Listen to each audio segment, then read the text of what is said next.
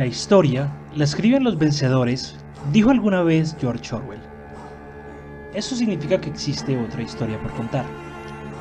Guerras, batallas, amores, traición y todo lo que te hubiera gustado que te contaran en el colegio sobre la historia. La verdadera historia del mundo. Esto es Historia Histérica.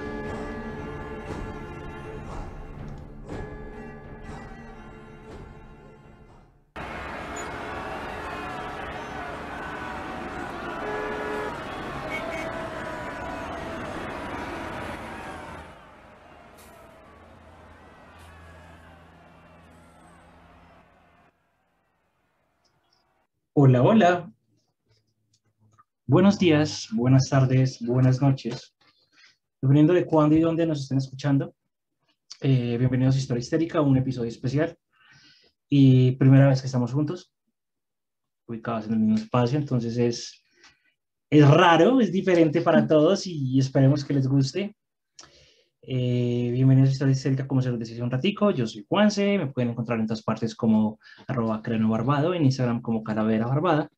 Ella es Lina, nuestra, nuestra valquiria del Valhalla. Estoy nervioso, perdón, estoy nervioso. ¿no? ¿Qué pasa? Estoy nervioso, estoy nervioso, nunca, nunca había tenido una valquiria al lado. Me da miedo. Y recuerden seguirnos en todas nuestras redes como Historia Histérica. Estamos en Instagram, en YouTube, en Spotify, en Spreaker. Si se suscriben, realmente nos ayudan muchísimo. Cada vez vamos llegando a más gente, cada vez vamos eh, llegando a muchas más personas, cada vez nos piden muchas más cosas. Tenemos en remojo, estamos preparando ya un, un capítulo muy especial que nos pidieron, que va muy en línea de todo esto, que es el capítulo de historia de sangre negra. Eh, queríamos hacerlo para hoy, pero realmente no nos dio el tiempo. Pero para hoy también tenemos un, un episodio especial. Creo que la dinámica que hemos tra- trabajado en los últimos episodios van enfocados sobre la situación actual en Colombia. Eh, hoy estamos grabando el 30 de mayo y hoy la situación continúa. Un El, ya. un- exacto. El paro nacional lleva más de un mes. La situación en las calles es insostenible. A hoy se hablan de 500 personas o más desaparecidas.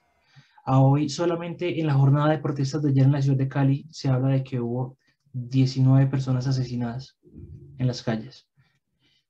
Que 19 personas mueran de forma violenta eh, en un marco de unas protestas sociales es absolutamente Inaceptable. inaceptable e incomprensible. Entonces, seguimos rondando con la misma pregunta de cómo llegamos a esto.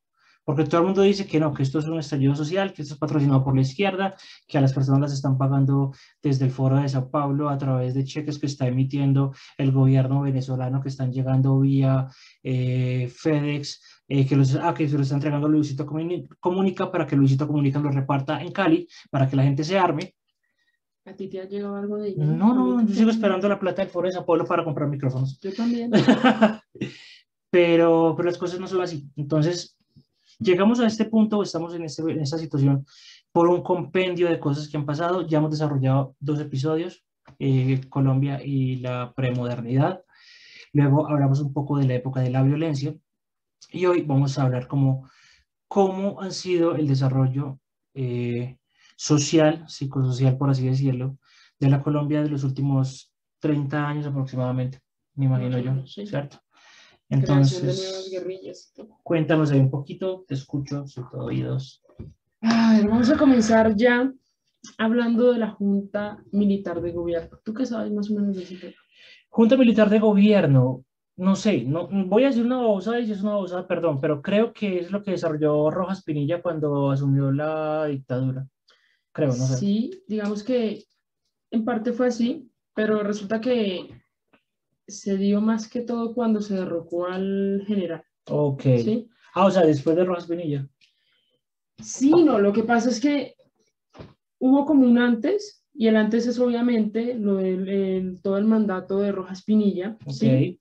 Pero esa junta fue creada no solamente por Rojas Pinilla, sino también por algunos partidos políticos. Ok. ¿sí? Entonces no fue solamente por él, sino que fue un conglomerado de acciones políticas también. Ok. ¿Vale? Ok, ok, ok. Entonces, aquí más o menos, para decirte un poquito así, eh, no parafraseado, sino que esto es un tema que primero es difícil Encontrar documentación. No, primero es difícil encontrar documentación. Sí. Luego es difícil leerlo, porque es muy técnico hasta donde yo tengo entendido. Exacto, entonces voy a leerlo acá y pues lo ideal es que también vayamos haciéndolo conversacional. ¿Listo? Entonces el gobierno del general Gustavo Rojas Pinilla terminó el 10 de mayo de 1957. Okay. Tengamos presente esa fecha. ¿sí? Resulta que este señor se vio obligado a entregar el poder. ¿Y por qué obligado? Porque es que resulta que ya hubo una compuesta, por decirlo así, de otros generales que también querían subir. Ah, bueno. ¿Ok? Una guerra de poderes entre generales. Algo así. Sí, y a eso también anéxale temas políticos de por medio, liberales y conservadores, ¿sí? Entonces se dice que la crisis de la, de la dictadura comenzó más o menos en 1956 con el retiro del apoyo que le habían brindado los dirigentes de los partidos tradicionales a Rojas Pinilla. No sé si te acuerdas del capítulo pasado que habíamos hablado que Rojas Pinilla subió gracias a la ayuda, exactamente, gracias a la ayuda de los partidos políticos. Entonces, debido a esto, digamos que eh, los Rojas Pinilla logró cierta autonomía y esta cierta autonomía no le gustó mucho a los otros líderes y a los partidos políticos, porque él empezó a tomar como otra línea. Te voy a entregar el poder del país, pero no me gusta lo que estás haciendo, entonces se lo va a quitar. Sí, así tal cual. Muy bien. Así tal cual, sí. Entonces, ¿qué pasó? Eh, debido a todo este problemática, esto, toda esta problemática que se empezó a dar con Roja Espinilla y todo este tema, ¿sí? Eh, ciertas autonomías empezaron a crear como una base social, una base social en torno a que, a que Roja Espinilla no tomara esa línea política, sino que se mantuviera en la que estaba y que entre comillas los partidos que siguiesen ganando o siguiesen en el poder fueran los liberales y los conservadores. Okay. ¿Vale? Es un poquito, está ahí, es un poquito técnico. Les recuerdo, nosotros no somos historiadores. No nos vayan a acribillar, ya por ahí volví a leer que día el comentario del señor. Pero a ver, yo no me quiero enfocar en el comentario del señor. hemos recibido muchos comentarios bonitos yo no me voy a dejar por el comentario de una persona que dice,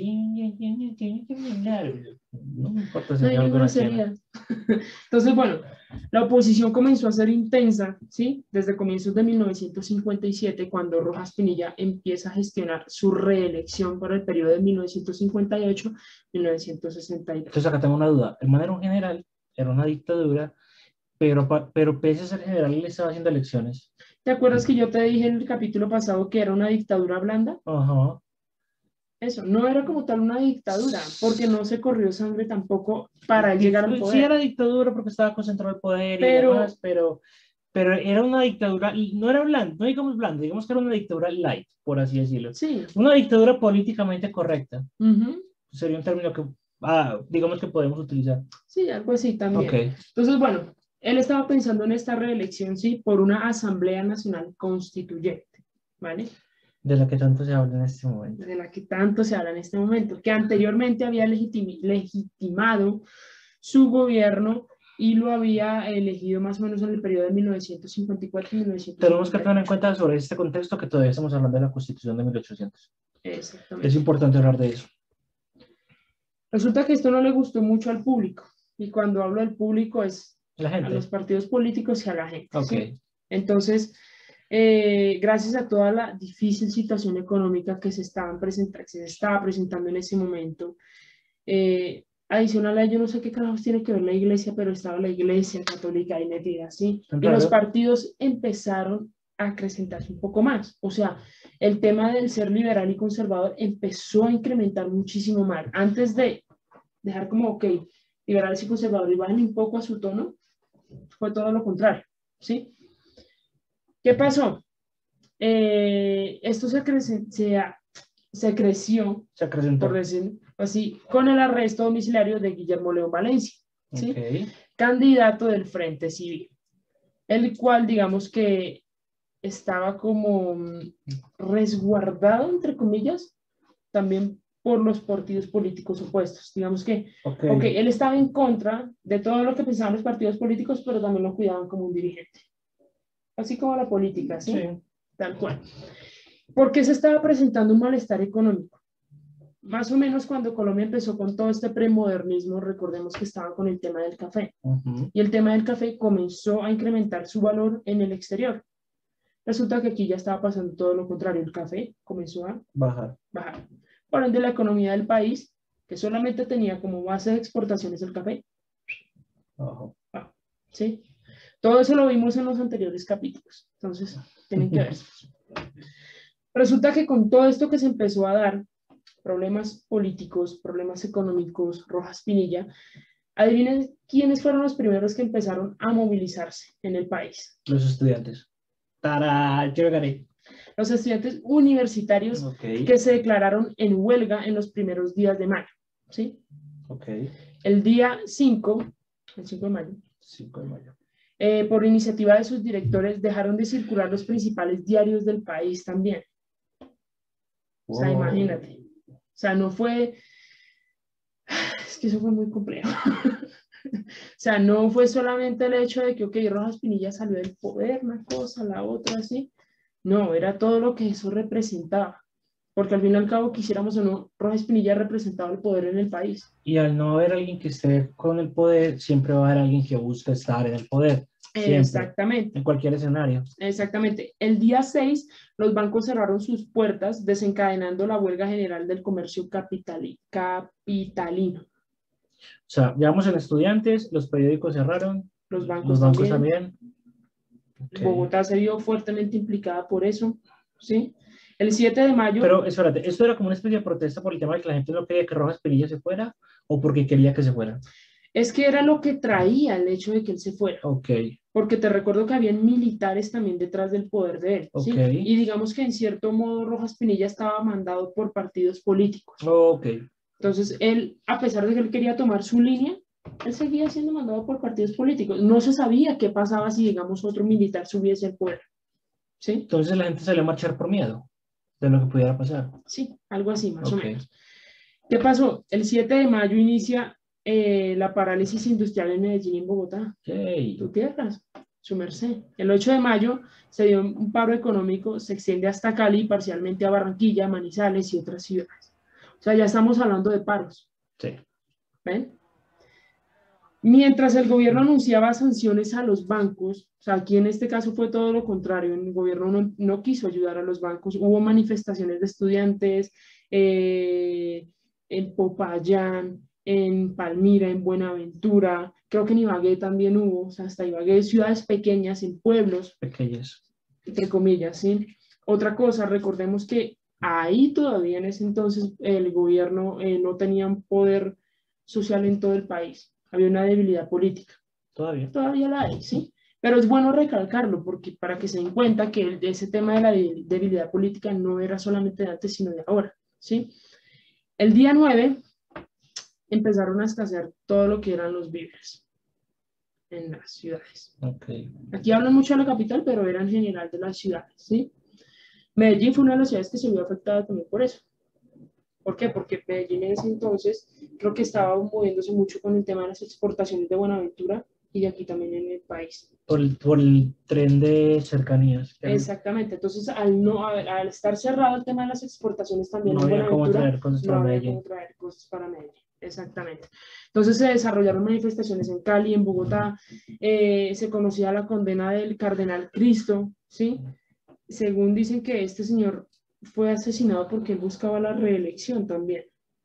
¿El man era un cardenal o se llamaba cardenal? No creo que era un cardenal. Bueno, y nos corregirán ustedes. ¿Tú qué dices? Crisanto Luque. Creo que era un cardenal, ¿sí? Sí, me suena cardenal. Sí, era un cardenal, pero él buscaba lo que era la reelección también. Pero reelección de Causa estaba metido en política. También, pero él buscaba la reelección de, de Pinilla. si no estoy mal. Es que este tema es muy complejo, muchachos. Créanme que Ah, ahí ya podemos entender dónde se metía la iglesia. La iglesia El man era arzobispo de Bogotá. exacto. Y luego fue cardenal. Y lo, lo matan porque era oponente de Rojas Pinilla. Ok, muy bien. Nosotros lo que estamos contando aquí en estos capítulos es muy resumido de la historia de Colombia. Sí, Total, ¿sí? Resulta que en la noche de ese día los altos mandos militares y los dirigentes del Frente Civil comenzaron a decidir la suerte, la suerte del general Rojas Pinilla. ok. ¿sí? A las tres y media de la madrugada del 10 de mayo se llegó al acuerdo final. Renuncia del general, designación de, de la Junta Militar, constitución de un gabinete paritario, liquidación de la Asamblea Nacional Constituyente, convocatoria y elección. O sea, se dio todo.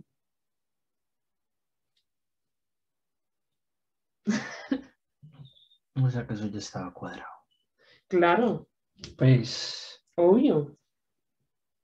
Resulta que se supone que esto hizo que todo retornara a la a la normalidad. normalidad. ¿sí?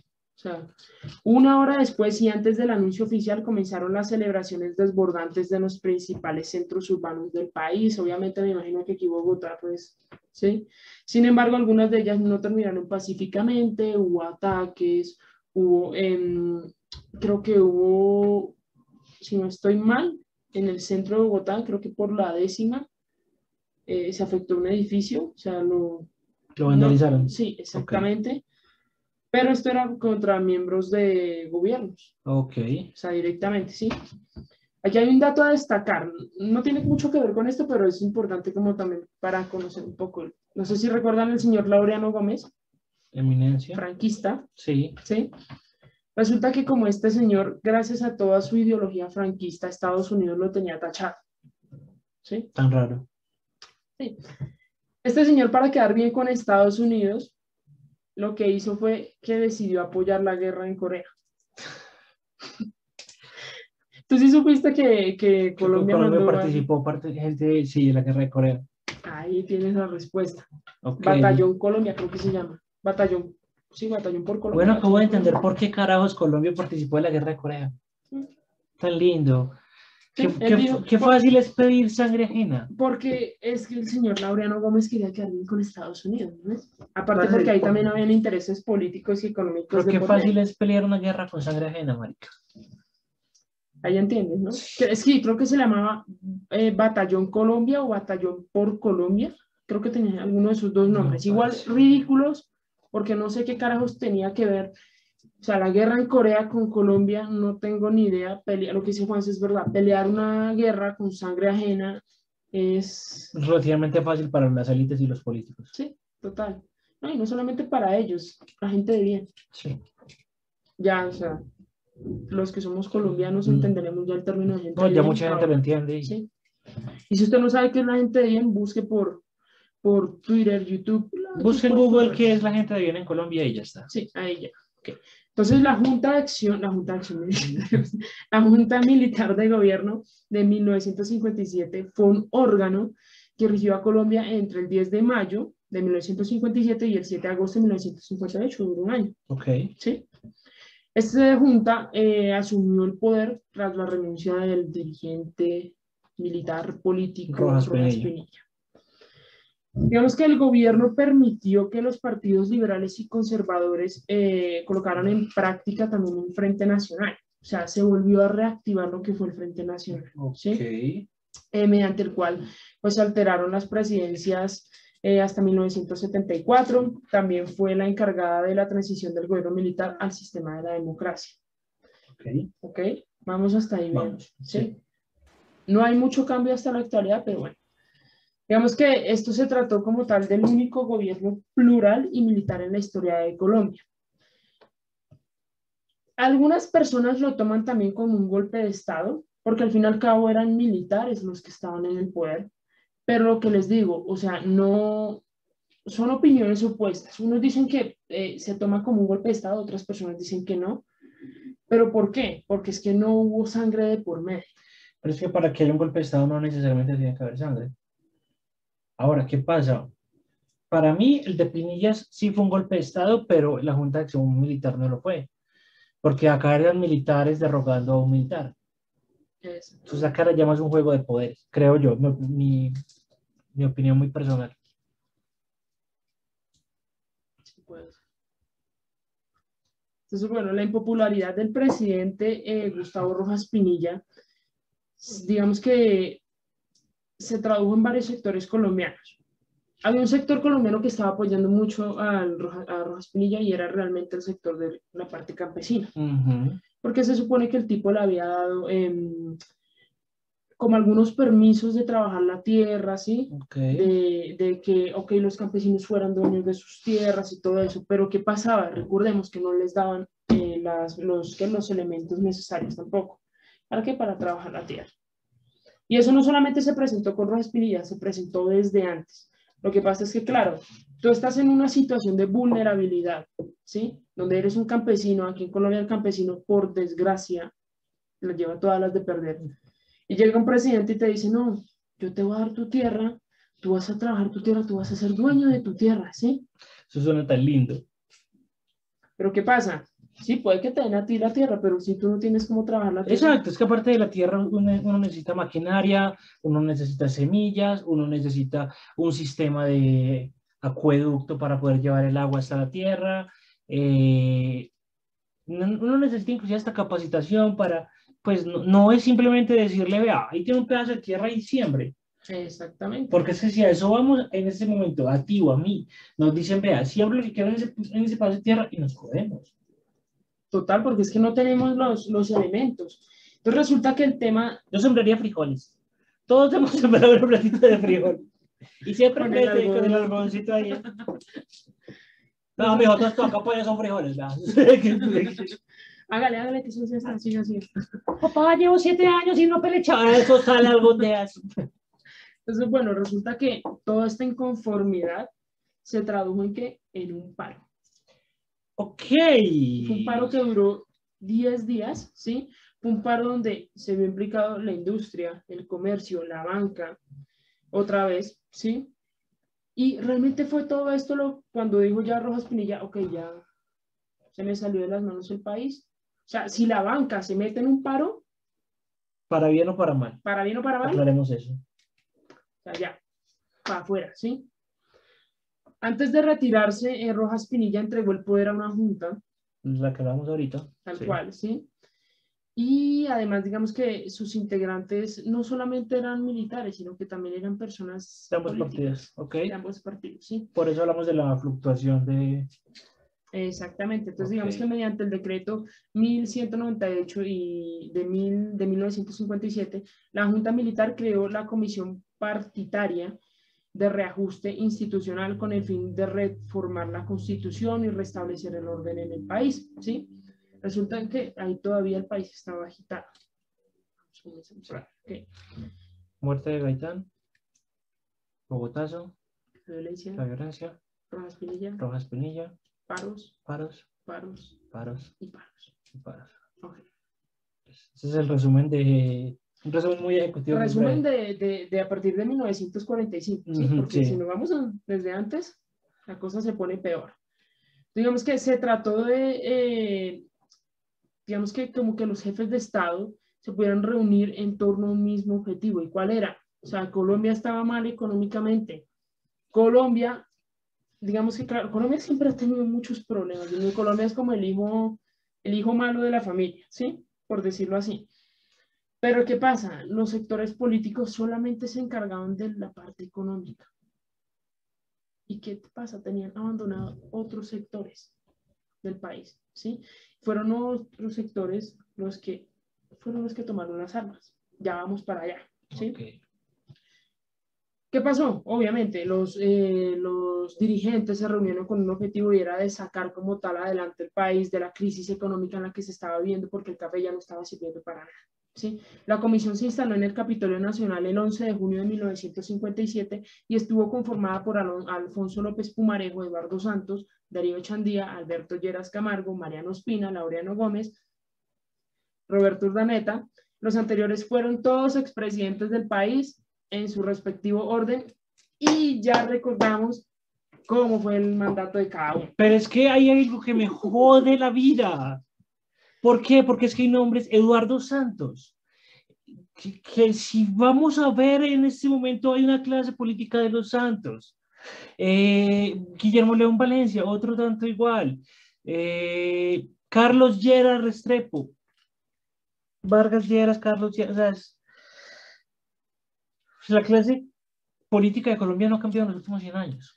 No, porque además... Nos siguen dirigiendo los mismos en loop. Eso iba a decir, digamos que los principales representantes de toda esa comisión fueron los que acabé de nombrar, pero también había políticos ahí metidos, por ejemplo, como Carlos Llera Restrepo, eh, Gilberto Alzate, Guillermo León Valencia, Luis López de Mesa, Germán C. Hernández, Eduardo Zuleta, Eduardo Zuleta, Alfonso López Michelsen, Belisario Betancourt.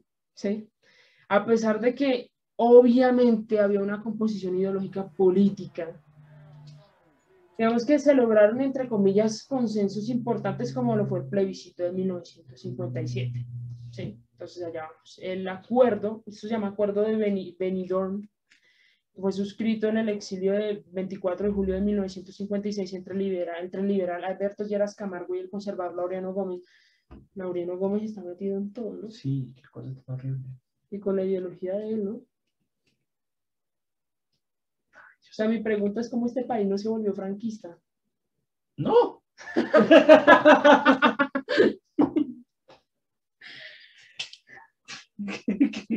Sigamos, continuemos. ¿Quieres añadirle algo? No, no, no, no. Estoy indignado, pero sigamos.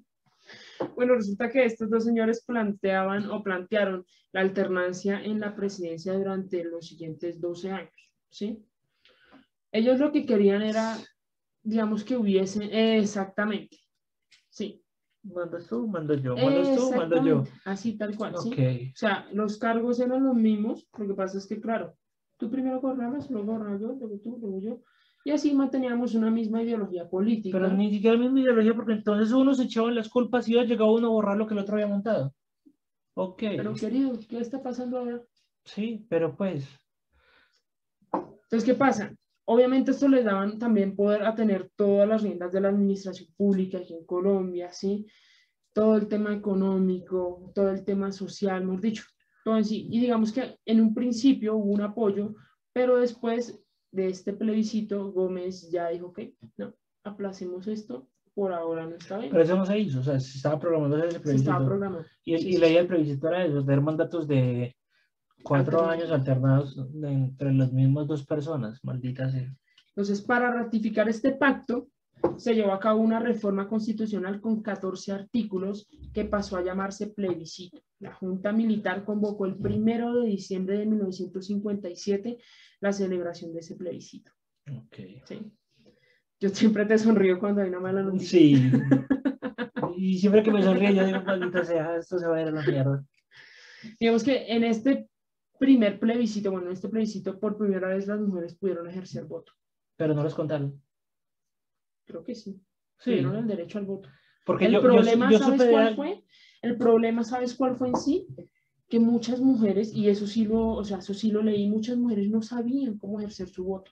Ok. Había ese desconocimiento, ¿sí? Entonces, claro, votaban por el, por ejemplo, por ejemplo, votaban por lo que dijera María. Algo así. O por el que diga algún tipo de expresidente. O por el que diga algún tipo de expresidente, pero no había como esa educación. De hecho, todavía no la hay. Pero eh, digamos que al menos al día de hoy tú sabes que representa un voto, yo sé que representa un voto, yo como mujer sé que representa un voto, ¿sí? En ese entonces no. Porque es que, ¿qué pasa? A pesar de que tú votaras, tú también ibas a votar por los mismos partidos políticos. Porque eran los únicos que habían. Exacto, o sea, recordemos que partido político que tratara de hacerle la competencia a los liberales y a los conservadores o se alzaban en armas o morían literalmente, o sea, moría el partido político. ¿Sí? Por falta de apoyo del Estado. Por falta de apoyo del Estado, exactamente. Entonces, em, las mujeres adquirieron el, derecho al voto, perdón. Se adquirió tres años bajo el régimen de Rojas Pinilla. Ok, o sea, algo bien. Sí, digamos que los analistas indicaban que la medida del voto femenino solamente buscaba eh, catalizar el nuevo caudal electoral en favor de la, del Frente Nacionalista. ¿sí? Fue asimismo la primera vez que se usó, que se usó perdón, este término o esta figura en Colombia, que fue lo del Frente Nacional. ¿vale? Otro hecho importante fue que en el plebiscito se legitimó el mandato de la Junta gracias a los resultados, o sea, a los resultados que se aseguraron en ese momento hasta el 7 de agosto de 1958, día en el que cederían el poder al presidente electo. O sea, Colombia, ¿te acuerdas que hubo un capítulo, creo que fue en el primer capítulo que yo dije, que se empezó a instaurar lo del voto O lo de las elecciones cada cuatro años. Sí. ¿Aquí qué?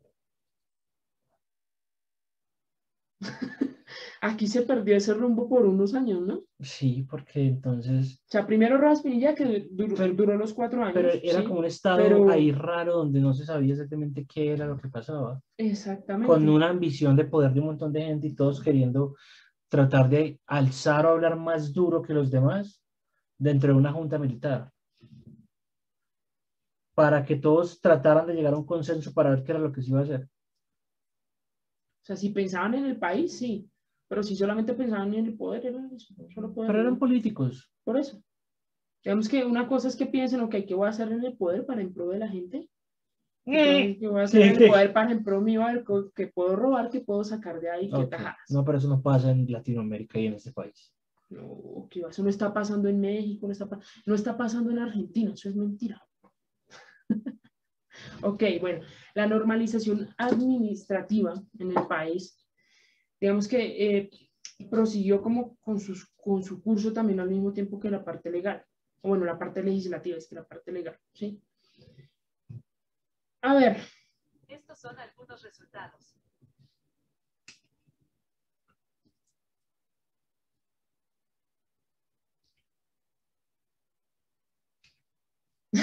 Yo me quedé como, ok, listo.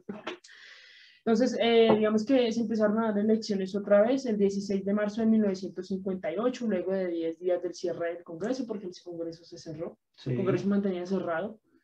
Estas elecciones fueron eh, paralelas con las elecciones de las asambleas departamentales y los consejos municipales, ¿vale? Asimismo, el 14 de mayo de 1958 se realizaron las elecciones presidenciales de 1958, en la que resultó ganador el Partido Liberal con el señor Alberto Lleras Camargo, quien asumió la presidencia el 7 de agosto de ese año. Está relacionado con el actual Vargas Lleras. Probablemente, Probablemente. Sí. probablemente. Que el, actual Vargas Lleras es liberal, ¿no? Sí. pues, ¿Eres de liberal? No, no estoy diciendo. Pues conservador. No me acuerdo. No, la verdad no me acuerdo. Ahí ustedes nos dejan en los comentarios, ¿sí? Resulta que Lleras Camargo fue designado por un consenso entre los liberales, ya que los conservadores no se pusieron de acuerdo en torno a su candidato. Ok. ¿sí? Es que ni siquiera como partido político se colocaban de acuerdo. Pues tienes una cara de decepción en este momento. No, es que es. Digamos que a pesar de que eh, yo, yo veo las fechas y me das como, como rabia. Y me da rabia en principio conmigo mismo. Porque a nosotros, los latinos o los colombianos, nos han dicho que uno no debe hablar de política. Y yo siento que no hablar de política es lo que nos tiene como nos tiene en este momento. no conocer. No la historia. conocer la historia de la política, no entender que siempre han sido los mismos cinco o seis, las mismas cinco o seis familias que han gobernado Colombia, no entender lo que es una propuesta, simplemente porque somos seres muy pasionales que se dejan llevar por un comentario de momento o por lo que están diciendo y, muchas personas limitan su labor política a repetir un discurso diseñado muchas veces inclusive para generar terror más que conciencia. Y eso me da tristeza. Exacto.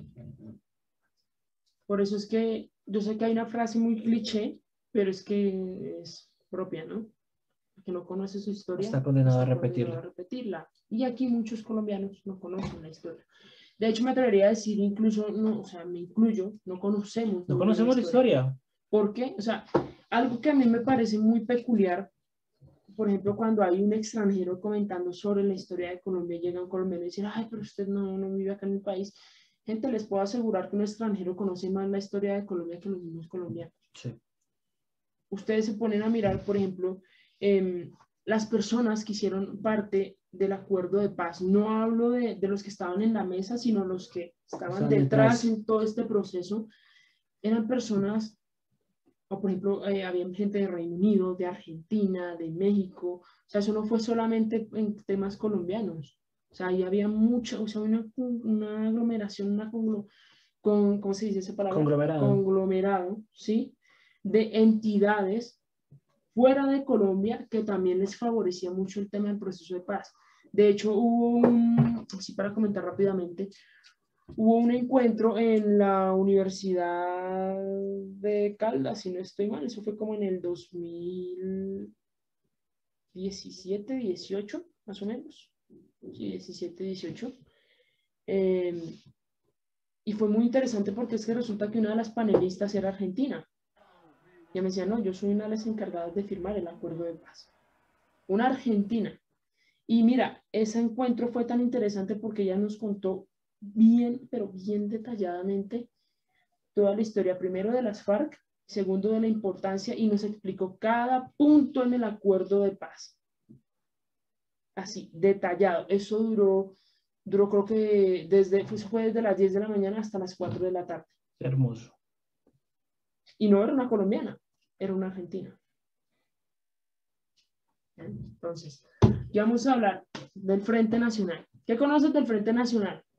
Eh, sí, está la Universidad Nacional y entonces al frente de la Universidad Nacional, donde venden comida, ese es el Frente Nacional. Los que hacen para temas de ICAS. Me molestan. No, no, no, no, no, Tengo entendido que fue un grupo armado eh, que existió aquí previo a los movimientos de guerrilla actuales y fue como, digamos, creo yo que fue como de los primeros movimientos. Fue como lo que desencadenó. ¿no? Sí, exacto. Fue el resultado de, el resultado de que querrás hacer un grupo, un partido político, las élites políticas no te lo permiten, no te, no, no te apoyan con el financiamiento. Ah, esto lo quieren todo regalado. No, es que es deber del gobierno apoyar la creación de partidos políticos, no sé si lo sepan, eh, y aparte de eso, pues hay un tema también de que si tus pensamientos no están a favor de la persona o del partido político de turno, automáticamente eres enemigo, cosa que no estoy de acuerdo con eso. Pero eso pasaba desde aquella época. Entonces creo que, creo que va por ese lado el tema. No sé si estoy seguro. Ahora ya le agregaron el ser tibio, ¿no? Si no eres de un lado ni del otro, entonces eres tibio. O sea, empezando por ahí. Antes de comentarles un poco del Frente Nacional, sí voy a hacer como una crítica con esto y es que yo no soy ni izquierda ni derecha. Tampoco sigo, ah, qué tibio. Tampoco, eh, exactamente. tampoco sigo a cierto personaje político que le gustan las ballenas. Pero es eso, o sea, incluso desde el rechazo de nosotros mismos como sociedad, si tú no perteneces a algo, entonces automáticamente... Eres mi enemigo. Eres enemigo. Y no, o sea, aquí ya es la creación como tal del Frente Nacional, pero eso lo vamos a dejar para otro capítulo porque es muy condensado y no solamente tiene que ver con el tema de las guerrillas, sino más bien como también otros partidos políticos que fueron surgiendo, como la UP, se vieron totalmente afectados ¿sí? por su genocidio, por muchas cosas. Entonces, Frente Nacional da para un capítulo completo y con eso ya finalizamos toda esta parte de Colombia, entendemos la guerra, entendemos lo que es, ya, bueno, ya podemos entender por qué Colombia está actualmente así. Sí, podemos entender el origen de la guerra actual. Exacto. Pero no es, de, o sea, lo que quiero decir es, no estamos actualmente por algo que viene pasando hace tres o cuatro años. Estamos hablando de el origen de la violencia a nivel guerrilla actual, que data de 1958-60 aproximadamente, si mal no estoy.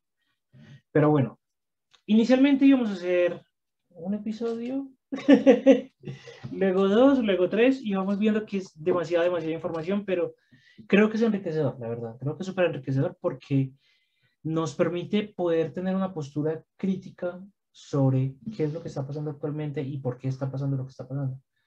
Y a raíz de eso empezar a hacer una autocrítica, estableciendo qué tan responsables, no culpables, sino responsables somos nosotros de todo lo que está sucediendo acá. ¿Y responsables de qué sentido? Responsables de que tenemos que cambiar la forma en cómo vemos la política, la forma en cómo pensamos en la política y también entender que la diferencia política no nos hace enemigos.